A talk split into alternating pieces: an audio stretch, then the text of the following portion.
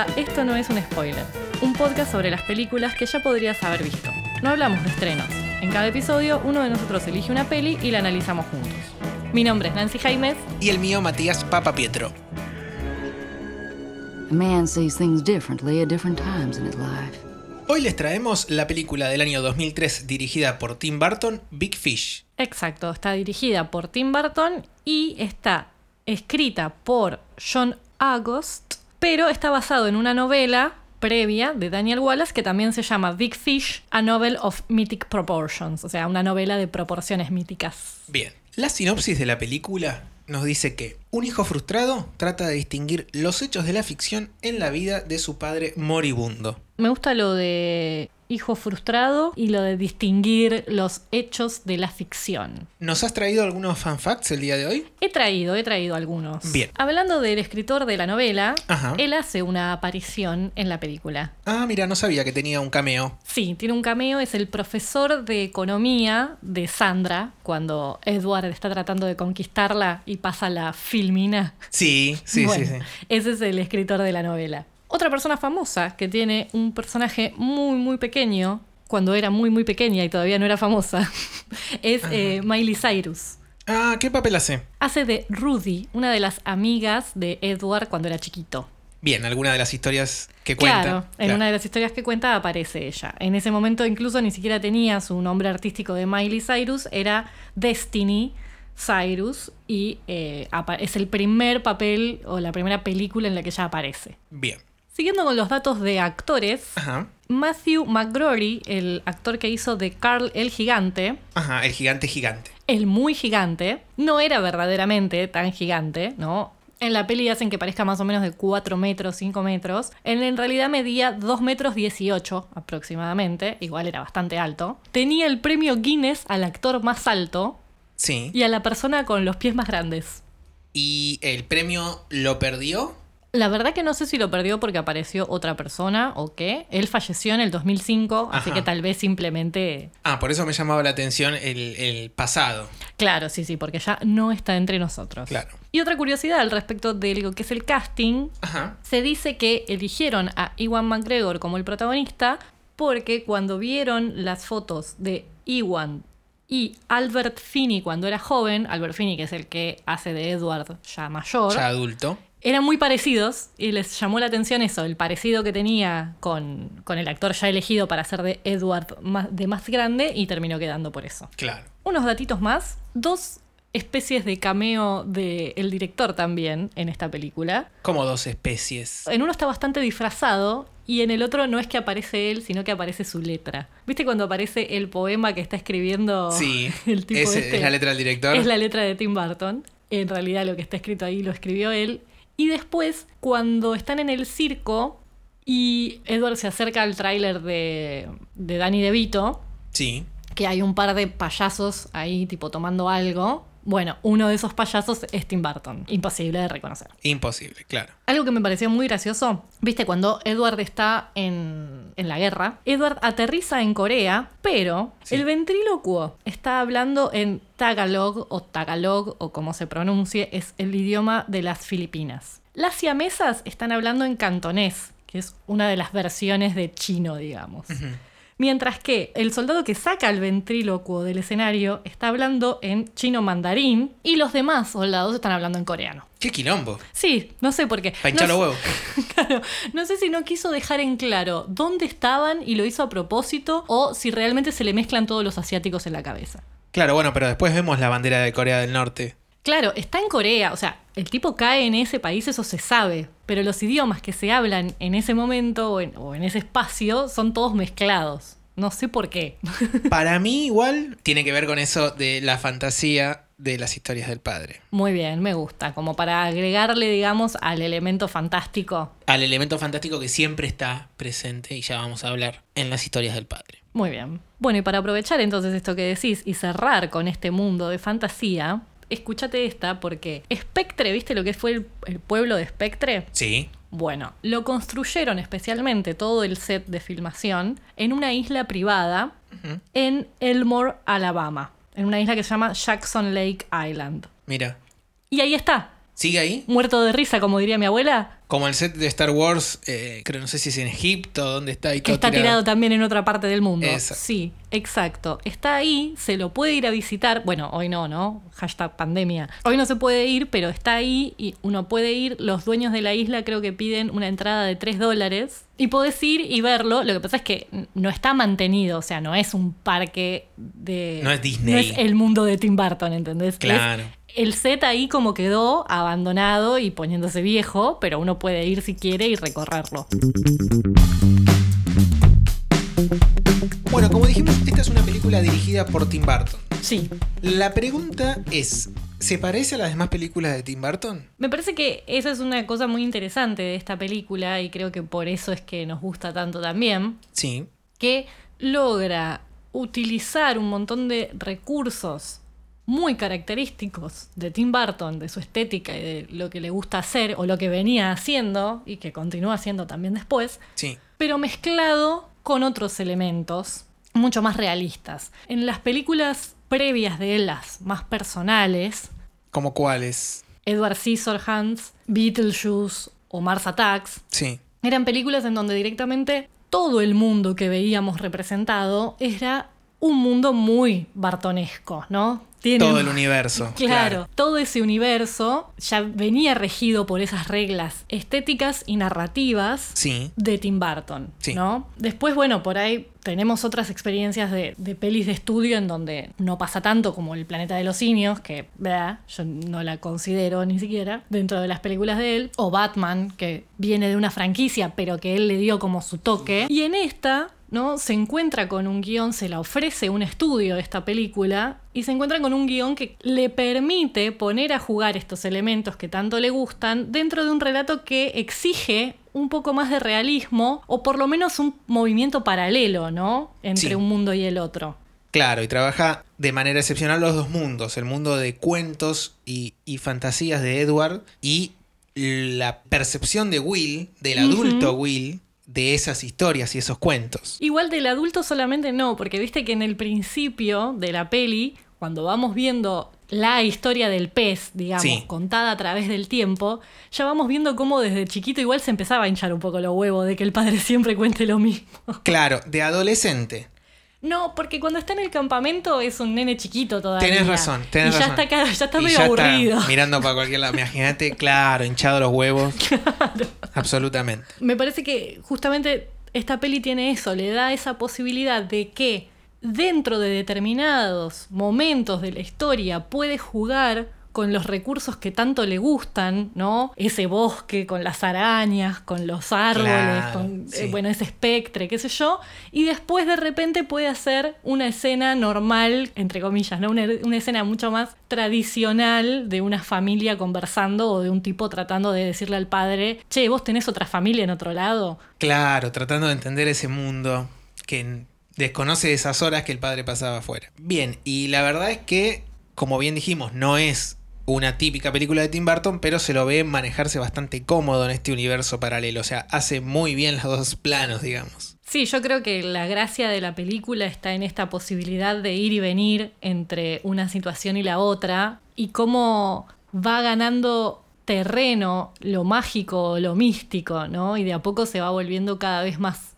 obvio que ese mundo es imposible en la realidad Sí, y que es una parte de una fantasía de alguna manera. Claro, es parte de una fantasía, como, como bien decís, pero nos va dando esas pistas, como por ejemplo una muy clara es cuando Will está sacando las hojas de la pileta de, de la casa y Mm. aparece el pez mágico. Y ahí mezcla los dos mundos, de alguna manera. Sí, están todo el tiempo interconectados. Creo que un poco la, la gracia está ahí, ¿no? En qué de todo fue invención, qué de todo fue exageración, Claro. cuál era la base real o fáctica de, de todo eso. A mí, entre, entre paréntesis, ¿no? De, de todo esto que estamos hablando, al volverla a ver después de mucho tiempo también, me pasó que vi Forrest Gump de repente. Es ese relato donde hay alguien que está contando esa, esa historia y gente que descree y gente que cree.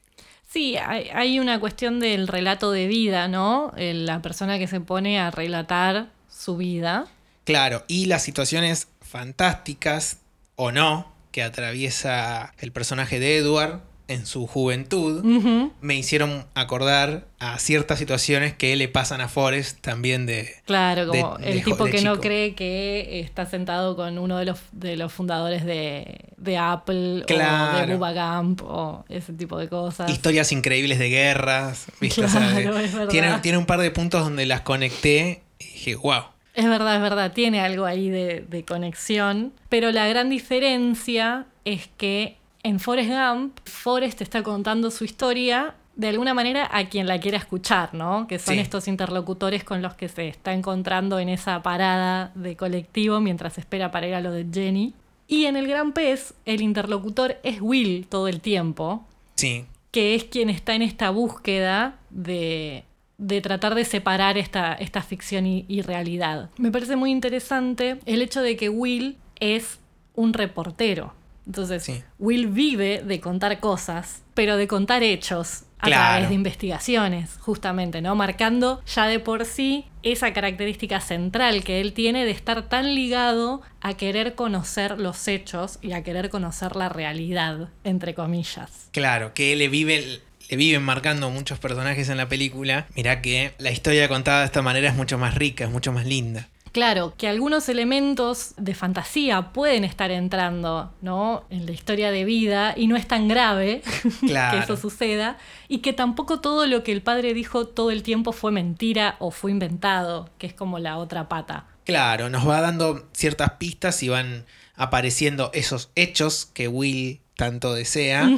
Donde va construyendo y dándole realidad a la historia fantástica que le cuenta el padre, como ser cuando aparece la escritura de la casa de Spectre, Claro. o ni hablar del final cuando directamente aparece el gigante y todos. claro, ¿no? van apareciendo esos personajes que formaban parte de sus historias. Exacto. Sí, pero por eso me, me parece importante como destacar esto de que si bien todo lo que vamos viendo, todas las historias que vamos viendo del pasado son las historias que vivió Ed, Sí, la película es de Will, porque cuando empieza todo, ¿no? Cuando la película arranca, la primera escena dialogada que tenemos, que no es parte ya de esa secuencia de montaje en donde nos venía contando la historia del pez y el anillo, Sí. ¿no? Es la discusión entre padre e hijo, donde el hijo le reclama que por una vez la noche no gira en torno a él. Si bien es la historia de cuando Will nació, Will lo que le reclama y lo que le dice es, yo soy una, una nota al pie en esa historia. claro, la usás de excusa para contar tu... Claro, tu anécdota. aventura, ¿no es Aventura. cierto? Esta idea de ese hijo que se siente en muchos casos abandonado por ese padre, por ese padre en muchas ocasiones ausente por mucho tiempo, por muchas horas, y que siente que encima todo lo que le dijo es mentira. Y que después justamente él en un momento se lo dice, ¿no? De una manera un poco más amable, pero igualmente dolida, que es esto de me creí tus historias durante mucho tiempo, más de lo que debería haberlo hecho. Sí. ¿no? Es esta idea de también el, el momento en el que el hijo rompe con esa imagen de- del padre, esa imagen impoluta del Claro, héroe es, de la eh, infancia. Esa idealización del padre. Claro, y que entonces de verlo como un héroe pasó a ver como todo en negativo y ahora está tratando de reconciliar esas dos, que es al- a lo que va a llegar en el final de la película, la idea de que de alguna manera un poco esa fantasía y esa realidad pueden convivir. Claro, sí. Y un poco también eso que decías, ¿no? De que él, para Will, él fue un padre ausente, lo que se traduce como un mal padre, y que todos lo quieren. Es ese enojo de él de que logra... que Encima le cae eh, bien a todo el mundo. Claro, exacto. Y ahí tiene un poco el, el resentimiento y bronca para con Edward. Sí, totalmente. Y me parece que en eso es súper clave la, la escena con Elena Boham Carter cuando Will conoce Spectre. Claro, ahí se quiebra un poco, ¿no? Claro, y donde ella le, le explica esta idea de, en todas estas otras cosas de su vida, él tuvo que agregar fantasía para que sean interesantes, porque la realidad y lo importante para él eran ustedes, era la familia. Sí. Y ahí él conoce ese, ese otro lado del universo de Edward y lo empieza a ver diferente. Claro, cambia un poco la óptica, ¿no es Sí. cierto? Y bueno, por supuesto, el hecho de que haya narraciones tan fantásticas le permitió generar unos espacios y tomar unas decisiones estéticas súper interesantes a la hora de representar esos mundos, ¿no? Sí, totalmente.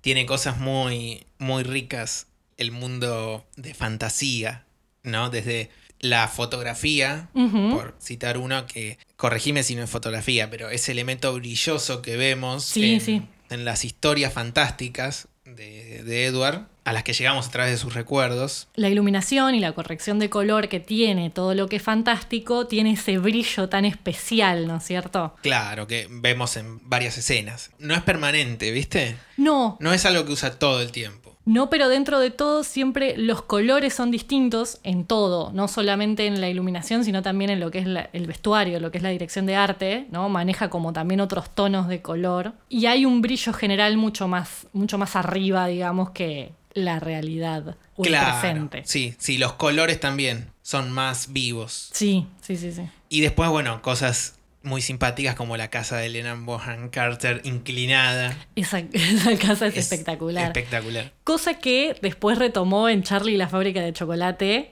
a pleno. Claro, totalmente. No sé hoy por hoy, realmente yo hubo un momento en el que dejé de seguir un poco la, la carrera de Tim Burton, lo tengo un poco abandonado, las últimas pelis de él no las vi, Ajá. así que no sé, hoy por hoy, que ya los efectos y la postproducción está tan aceitada y obviamente se pueden hacer muchísimas, muchísimas cosas, no sé cuánto lo estará aprovechando, pero siempre fue alguien a quien le gustó mucho también esto de trabajar los efectos en escena y de trabajar con cosas materiales Sí, eso hace también que est- estos lugares tengan esas características, ¿no? Porque ese, mm, ese bosque lleno de arañas y qué sé yo, en donde realmente las ramas lo están atrapando. claro, eso se renota que, que las arañas realmente hay ahí un- una persona que se las está tirando, ¿no?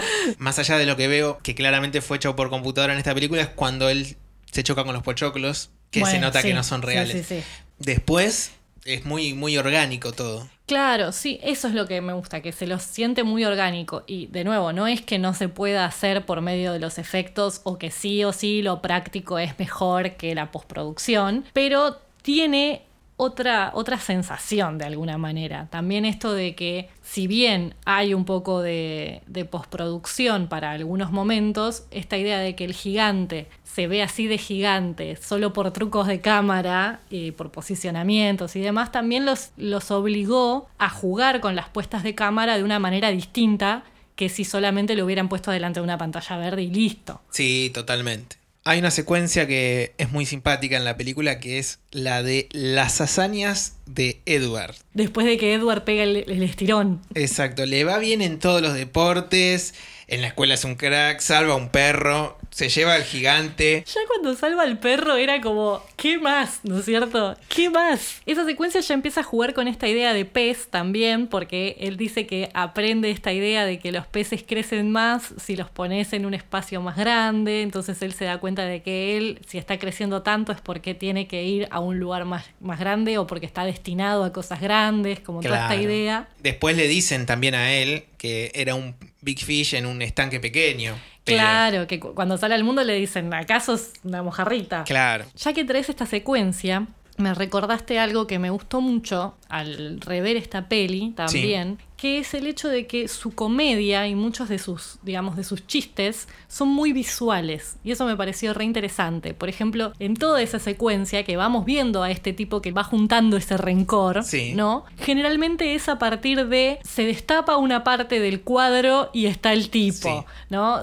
Se cambia de lugar un poquito la cámara y está el tipo ahí. Y como nos va siempre permitiendo, solo a partir de verlo, generar el chiste o, o ir asociando la idea. Y no se está explicando o sobreexplicando ese contenido. Totalmente. Así como cuando él se enamora de Sandra, apenas sabemos que está comprometida, cuando ya vemos que va a aparecer eh, su prometido, ya sabemos que es él. Sí, claro. Ya lo claro. sabemos. Y también pasa con otros chistes, como por ejemplo, cuando llega el gigante al pueblo, que está la puerta del, del granero. Eh, Está Rota. rota. con la forma de una Sí. persona. Es como que siempre está haciendo esos jueguitos visuales que me parecen re graciosos y sin necesidad de estar haciendo un gag, ¿no? Desde el diálogo. Totalmente.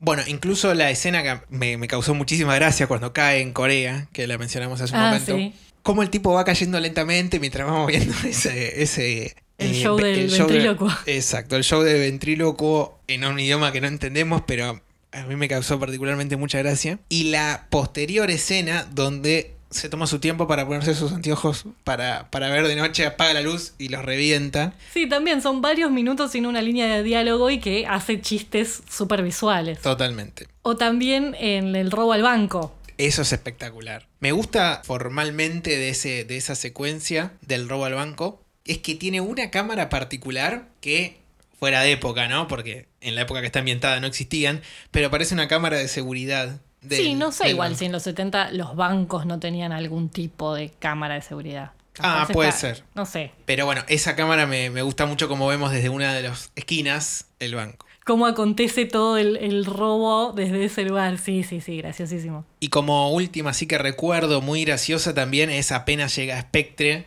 que lo invitan a, a comer, Sí. Eh, donde todos están meciendo sus sillas. sí. Y tampoco tiene mucho diálogo. No, es verdad. Eh, te hace reír desde de esa rutina de, de- de caras, de gestos y sillas que se mecen. Y la incomodidad del personaje que acaba de llegar a ese espacio que no termina de entender, claro.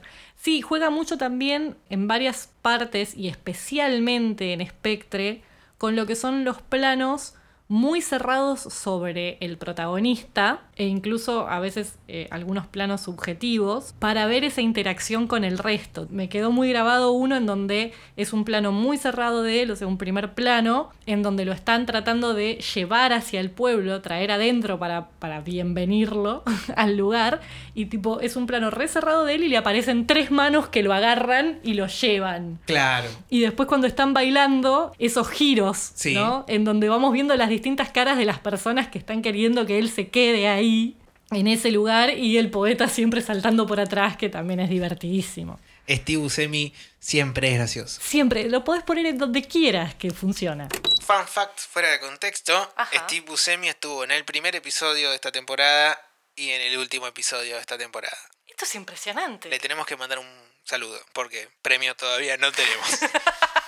En última instancia, todos los cuentos, cuando volvemos a, a esta idea ¿no? de, de cómo se mezcla la fantasía y la realidad, todos estos cuentos siempre terminan sirviendo para que Edward dé su punto de vista sobre algo al respecto del mundo o de la vida. ¿no? Ya sea esta idea de eh, estar destinado para cosas grandes, que dice en esta secuencia que vos nombrabas antes, Sí. o esta idea de que también los peces se ven distintos según quien los mire, que aparece más adelante. Totalmente, sí. O una que me gusta mucho, que se da en la situación del circo, que es otro de los espacios que recorre y que tanto hoy no lo nombramos todavía, que es cuando se encuentra justamente con el hombre lobo. Sí. Cuando sí. Danny DeVito se transforma en hombre lobo y hay como toda una pelea y el otro que llora porque lo tiene que, que atacar, etc. Que encima le erra. Y encima le Tiene erra, ese, sí. tiene ese elemento de, de comedia también ahí. Primero, explícame por qué el tipo adentro de su traje tiene la, tiene la pistola. Eso es porque es Tim Burton. porque es Tim Nadie Burton más lo hubiera y hecho porque así. ya sabía que cuando se venía la luna llena, Está bien, el tipo tiene que estar preparado, te lo tomo. Ahora, que eso sea una cosa que le sale del medio del traje de la panza. un peligro. Pero que dice esta idea de que muchas veces lo que creemos que es peligroso o que... mm, Solo necesitan ser comprendidos. No, no, pero que dice algo así como lo, lo que creemos desviado, maligno o, o algo así, Sí, en realidad simplemente le falta amor.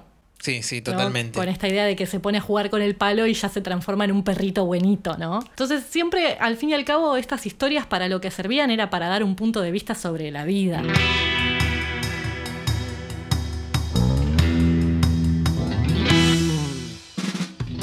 Bueno, y llegó la favorita. Así es. La última favorita de esta temporada. En esta ocasión volví a recurrir, más allá de que igual es hermosísima escena. A el viejo truco de una de las que más me acuerdo. De la primera vez que la vi y que Muy más me quedó impactado, que es la secuencia donde él llega por primera vez al circo, Sí, ve a Sandra y se detiene el tiempo. hermoso. Ese recurso que hoy en día puede parecer banal, puede parecer tranquilo. Cuando la vi me dejó impactado como se congeló todo y él solo se, se desplazaba entre medio de todos esos elementos. Me parece hermoso. Mira, nene, decile banal todo lo que quieras. No es banal, pero digo que hoy en día ya hemos visto muchas cosas. Hemos visto repetir ese recurso en otros lugares, es cierto, eso es a lo que iba. pero funciona muy bien ahí dentro de esa hermosa dirección de arte que es ese circo, ¿no? En donde aparte puso a jugar todo lo que tenía de circo ahí en el medio y todo quietito para que Edward haga su caminata. Pero no solo eso, sino que me parece fabuloso el tema de el, el después. El chiste final. El chiste final. el- lo que no te dicen es que después el tiempo va más rápido para compensar. Eso Totalmente. es fabuloso. Eso es utilizar una escena, llamémosle romántica o de amor, y convertirla en comedia inmediatamente. Exactamente. Igual acá voy a aprovechar para hacer una nota al pie al respecto de lo que es la historia de amor. Tiernísima y hermosa para el contexto de un cuento. En el mundo real, si estás en el lugar de esta mujer, rajá de ahí quién es este tipo, que no te conoce, te vio una vez, se obsesiona, te viene a buscar diciéndote que se va a casar con vos. Yo saldría corriendo. O sea, en el mundo real Sí, es fácilmente el- otra película. En el mundo re- es verdad. En el mundo real podría ser complicada la situación. Aléjese. Fantástica, fantástica escena. Me parece muy, muy graciosa y, y hermosamente hecha. Vos, no sé qué habrás elegido. Y mira, yo estaba decididísima a que iba a ser esta misma, la, que, la misma que, que vos elegiste, porque la adoro desde el primer día que la vi, también igual que vos, me, me quedó siempre este, guardada en un rincón de mi, de mi corazón cinéfilo. Pero, viéndola nuevamente, hay otra que me gusta mucho, y en este caso, viéndola tanto desde prestarle más atención a, a la narrativa y siendo la primera vez que veo esta película sin contar con mi padre en el mundo de los vivos, me quedo con la secuencia del final. Bien, sabes que yo no la elegí, la secuencia al final, pero sí es la que más me emociona. Siempre me gustó mucho esa secuencia y me parece una de las cosas más emocionantes que se ha hecho en el cine. Siempre me gustó mucho y siempre me pareció muy emocionante porque es el momento en el que los protagonistas encuentran ese punto en común, el punto de contacto en donde por fin Will puede acceder un poco a ese mundo de fantasía y a entender por qué el padre lo usa o para qué el padre lo usa Sí, y acompañarlo en ese momento tan importante, ¿no? Desde ese lugar, con lo difícil que es para Will también. Entonces siempre me pareció precioso y súper emocionante. Y hoy por hoy, desde este lado, después de haber acompañado a mi padre en una situación similar, sí. me, me emociona todavía muchísimo más. Claro, sí, es muy movilizante. Me encanta cómo primero hace eso, ¿no? Hay como un vértice donde se une, donde cuajan finalmente, ¿no? Lo que, lo que tanto venía en líneas paralelas en toda la película se, se unen al final, envuelto en, en una escena emocionante, pero lo que logra es que no sea triste. No, para nada. Es que es lo como- que él busca, justamente, lo que Edward busca de, de hacer de su vida a través de esas historias también. Claro, toda esa secuencia, ¿no? De, de las personas que lo quisieron a lo largo de su vida, contando anécdotas, y de repente el, el hombre historia se convierte en sus historias, como lo anuncia previamente, ¿no? Donde todos están contando las historias de Edward. Y ahí creo que en, que en el final mismo, no recuerdo, pero que dice eso, ¿no? Que Claro, ya después yo me quedo con el momento en el que Edward se muere específicamente, o sea, cuando parte, sí, y Will lo ayuda contándole toda esa historia ficticia de cómo es que él se va y se transforma en ese pez, lo cual me parece hermoso, eh, y le dice esto, le dice, te transformás en lo que siempre fuiste, sí, y bueno, y ahí no, se va, de, se va de este plano. Y después viene como coda, digamos, ya como después de que se terminó ese momento de tensión, viene el funeral en donde podemos ver a todos estos, que es lo que vos decías, ¿no? Estas pistas de repente que aparecen de que no todo era mentira, ¿no? Claro. Había un tipo súper alto, había dos mellizas chinas. dos gemelas que no Claro. eran siamesas. Claro, y me gusta eso de cómo demuestra que, bueno, había un punto de contacto, por ahí no lo contó exactamente cómo era, pero algo de eso había. Le dio, le dio ¿no? un- es al- algo más rico. Exacto, que es lo que le dicen en un momento. El Le- médico, El médico le dice todos los hechos y nada del sabor. claro. Me parece que realmente es una conclusión súper bella de, de la historia y que viéndolo desde el lugar este de, de tomar la peli como una peli de, de Will y de su reconciliación con su padre, me parece que es la que elijo como mi favorita. Bueno, se va el último episodio de esta temporada. Así es, hemos llegado al final de la temporada en el medio de una pandemia mundial. Impresionante. Igual no prometemos nada, pero puede haber algún que otro especial así entre temporadas que, que saquemos. Sí, de acá a fin de año va a seguir habiendo material, pero ya no en este formato semanal sino que vamos a, a, ir tirando algunas cositas seguramente, así que no se desconecten, síganos en las redes. Exacto, en Instagram o en, o en Twitter, donde en este tiempo también vamos a seguir subiendo y compartiendo contenido. Claro. Eh, para, bueno, enriquecer esta comunicación. Sí, Eh, para que también ustedes nos cuenten por ahí qué pelis quieren para la temporada que viene, que ya tenemos algunas en vista, pero siempre nos gusta saber qué quieren escuchar. Siempre hay un lugar para les oyentes. Así que síganos en Instagram como arroba esto no es un spoiler. O en Twitter como arroba no es un spoiler. Sigan a nuestro súper queridísimo ilustrador Leonardo Vallejo En Instagram como arroba leonardo-a-vallejo. y en Twitter como arroba Leonardo Vallejo. Y también siempre nos viene bien si nos siguen en Spotify, Evox, la plataforma que sea, si nos ponen me gusta, nos comentan y demás, para que también le podamos llegar a más gente. Exactamente, nos sirve mucho para la difusión, así que siempre Es bienvenido. es bienvenido un- una suscripción. Hasta la próxima. Hasta la próxima.